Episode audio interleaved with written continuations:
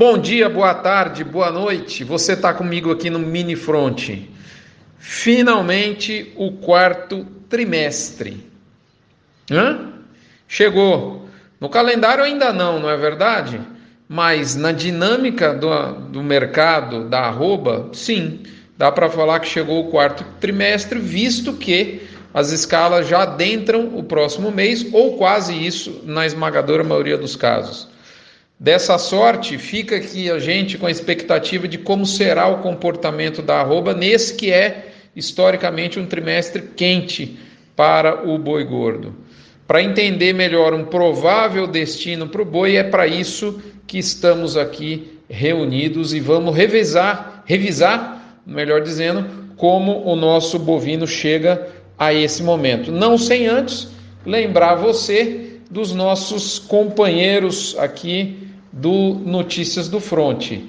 MSD Alflex, Fibro, Probif da Nutron, UPL Pronutiva, Cicobi Cred Goiás, Agropecuária Grande Lago, Gerente de Pasto, Asbran e Amazon, a muda do seu Tifton. Se você não conhece, entre no site Amazon Mudas e descubra o real e potencial produtivo dessa gramínea maravilhosa né, na sua fazenda. Moçada, vamos lá. Quarto trimestre. Como é que a gente chega? é que a gente chega bem bem esfarrapado, com a roupa bem esfarrapada, cheio de tiro, é ou não é verdade? Ou seja, nós chegamos nesse momento, né, na porta aí do quarto trimestre, do, do terceiro, desculpa, dos últimos três meses do ano, o quarto trimestre, outubro, novembro e dezembro, aonde nós estamos, temporalmente falando, nós chegamos com o boi bem pressionado, né, como você já sabe. Mas, só para a gente fazer uma revisão, como eu prometi agora há pouco, vamos ressaltar as, as coisas mais importantes da última semana e elas são três. Primeiro, Mercado futuro. Né? Na segunda-feira cedo, eu disse o seguinte no nosso canal do Telegram: se você não é nosso é, espectador, vamos dizer assim, lá do canal, eu te convido nesse momento, é só você entrar no Telegram e é, procurar pelo canal Notícias do Front. Disse o seguinte, abre aspas, a semana inicia com a grande expectativa sobre a perenidade do indicador CPEA B3 refletir preços mais aderentes ao mercado, como tem sido nos últimos dias. Isso se mantendo, penso que os futuros podem corrigir para baixo. Fecha aspas. Isso foi na abertura da semana. E o que, que a gente viu ao longo da semana foi exatamente isso. Ou seja, não foi uma queda nos preços do boi na bolsa, mas sim uma correção, porque o BGI estava inflado em função do indicador ter apresentado desvio para cima seguidamente há algumas quinzenas. Outro fato importante dos últimos dias ocorreu com a demanda da China. Na realidade, faz pelo menos duas semanas que relatos apareceram dando conta de um menor volume de pedidos e menores preços negociados com a Ásia. Você aí que está aí pode me perguntar, ah, Rodrigo, mas eu estou vendo o número de exportação muito forte. Sim, esses números fortes é, é, buscam atender números fortes de embarques para agosto, por exemplo, para setembro. É, esses números vêm dos, de atendimento de pedidos que estavam colocados lá atrás. Eu estou falando de novos pedidos que vão justificar os embarques do curto prazo aí para frente. E é isso que notícias estão dando conta de um menor volume e também preços menores, sobretudo preço menor.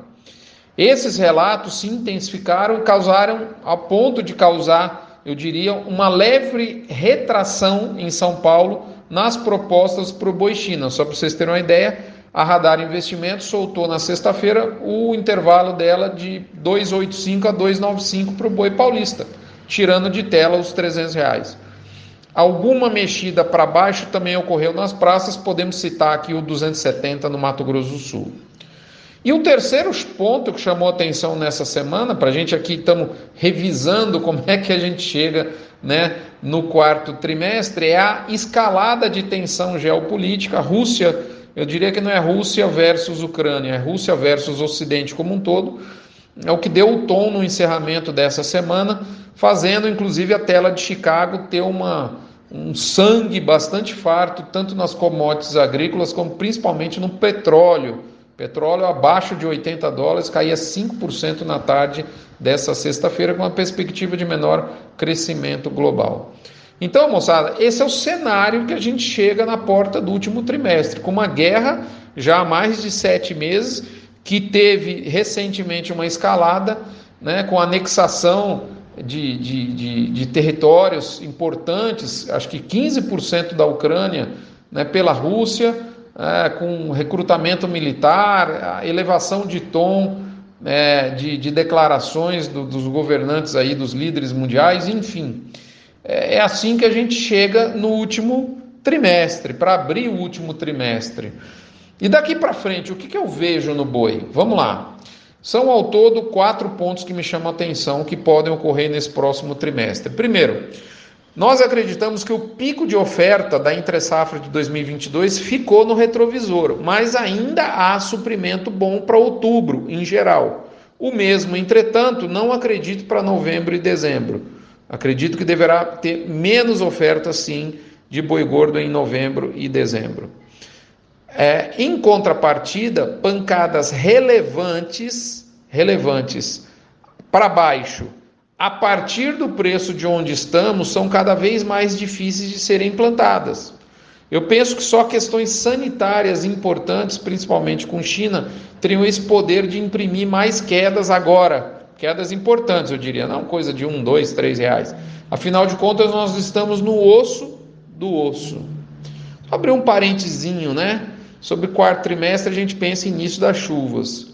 É, aparentemente, as chuvas estão vindo, já em setembro começaram a cair, né? E, e elas ainda devem ser espaçadas, mas fica aí uma dúvida sobre como será é, a oferta de capim lá para novembro e dezembro, se já vai justificar ou possibilitar, melhor dizendo, vacas famosas vacas de costela alisada nas escalas de dezembro. Isso é uma coisa para a gente ficar no radar. Terceiro ponto fundamental: temos que ficar de olho também na data do Ano Novo Chinês do próximo ano, porque dessa vez vai ser em 22 de janeiro, o que é muito mais cedo do que ocorreu em 2022, que foi 1 de fevereiro, e mesmo em 2021, que foi 12 de fevereiro, no calendário nosso aqui ocidental. É sabido que os chineses interrompem as compras quando não há mais tempo suficiente para a carne embarcar aqui e chegar até a ponta final da cadeia chinesa. E esse tempo, esse lead time aí, como dizem as pessoas da logística, é de 60 a 80 dias. Portanto, caso o comportamento de compra do chinês se repita, é provável que haja uma retração de vendas para o mercado que entrega a maior margem da cadeia, que é a China, logo no início da primeira quinzena de novembro. Não dá mais tempo da carne chegar lá, começa a ficar arriscado. Muito importante também, abrir mais um parênteses, será também observar o que vai ocorrer no cenário político chinês, que vai ter eleição lá, né, que é um, é um sistema bastante diferente aqui do Brasil, obviamente, até pelo, pela, pela, pela estrutura política e regime político da China, mas vão haver as eleições no Partido Comunista e seus, é, é, as suas consequências podem é, alterar como é encarada a questão Covid, principalmente a Covid zero na China. O que, que eu quero dizer? Se a política Covid zero sair de, China, de cena depois das eleições, isso vai ajudar bem o consumo chinês. Quarto ponto, de outra sorte, tri... e uma sorte bem melhor, diga-se de passagem, o trinômio eleições, Copa e festas deve melhorar a demanda interna de carne bovina no âmbito doméstico, né? Tá certo? A demanda no âmbito doméstico, seja porque naturalmente há uma melhoria sazonal da, da, da atividade econômica, seja por causa das festividades envolvidas. Resta saber se esse mercado interno será capaz de absorver produto, até que preço e em qual nível de volume. Moçada, esse é o cenário base. O que eu quero dizer, resumindo, é que ao longo do T4 de 2022, do último trimestre, eu acredito em mudança sim na oferta de gado gordo, no caso, uma redução. Mas a gente não pode deixar de ver que tem tudo para ocorrer mudanças no perfil da demanda. Que essa nova, nova organização da demanda vai tender a um novo equilíbrio entre mercado interno e mercado externo no enxugamento de nossa produção, com uma maior importância do mercado interno em relação ao mercado externo na composição do preço da arroba nacional em comparação à situação que a gente vê hoje. Como o mercado interno aceita preços menores que o mercado externo, a conclusão que eu chego é que nós temos um limitante para altas mais fortes, mesmo com a oferta em provável retração. Ou seja, o boi poderá subir? A resposta, na minha opinião, é sim, mas talvez menos do que o pecuarista deseja. Lembre-se, para a gente finalizar, preço deriva sempre de oferta versus demanda. Mas muita gente não se lembra dessa fundamental lei de mercado, focando apenas no pilar da oferta, o que é um ledo engano. Termino aqui esse fronte, deixando você em companhia da Cargill Nutron com a linha ProBif. Eu lembro de estar trabalhando no escritório da Nutron quando houve um concurso entre nós funcionários para determinar um novo nome de uma linha, e esse nome escolhido na época foi a ProBif e a partir de lá esse nome cresceu dentro da companhia, que me dá muita uma memória afetiva é, bacana com a, com, a, com a empresa que tenho orgulho de dizer que eu trabalhei na minha história dentro da nutrição animal como nutricionista veterinário que sou, né? E enfim hoje topando o Probif como um usuário, né? E, e vi ele ser concebido no escritório da Nutron lá em Campinas. Um abraço para todos vocês, fiquem com Deus, nos vemos aqui na próxima semana. Acreditamos em ventos melhores no quarto trimestre, a gente tem que chegar à conclusão de quão intenso esse vento é, é, a nosso favor pode ser. Essa é a grande dúvida, e isso decorre de uma provável é, de, é, alteração na oferta, sim, menos gado, mas também uma alteração da demanda com uma composição mais relevante do mercado interno em relação ao externo, comparando ao que a gente vê hoje. É isso. Obrigado, moçada. Fiquem com Deus. Aguardo vocês aqui na próxima semana. Esperamos encontrá-los em saúde plena. Um abraço. Até a próxima.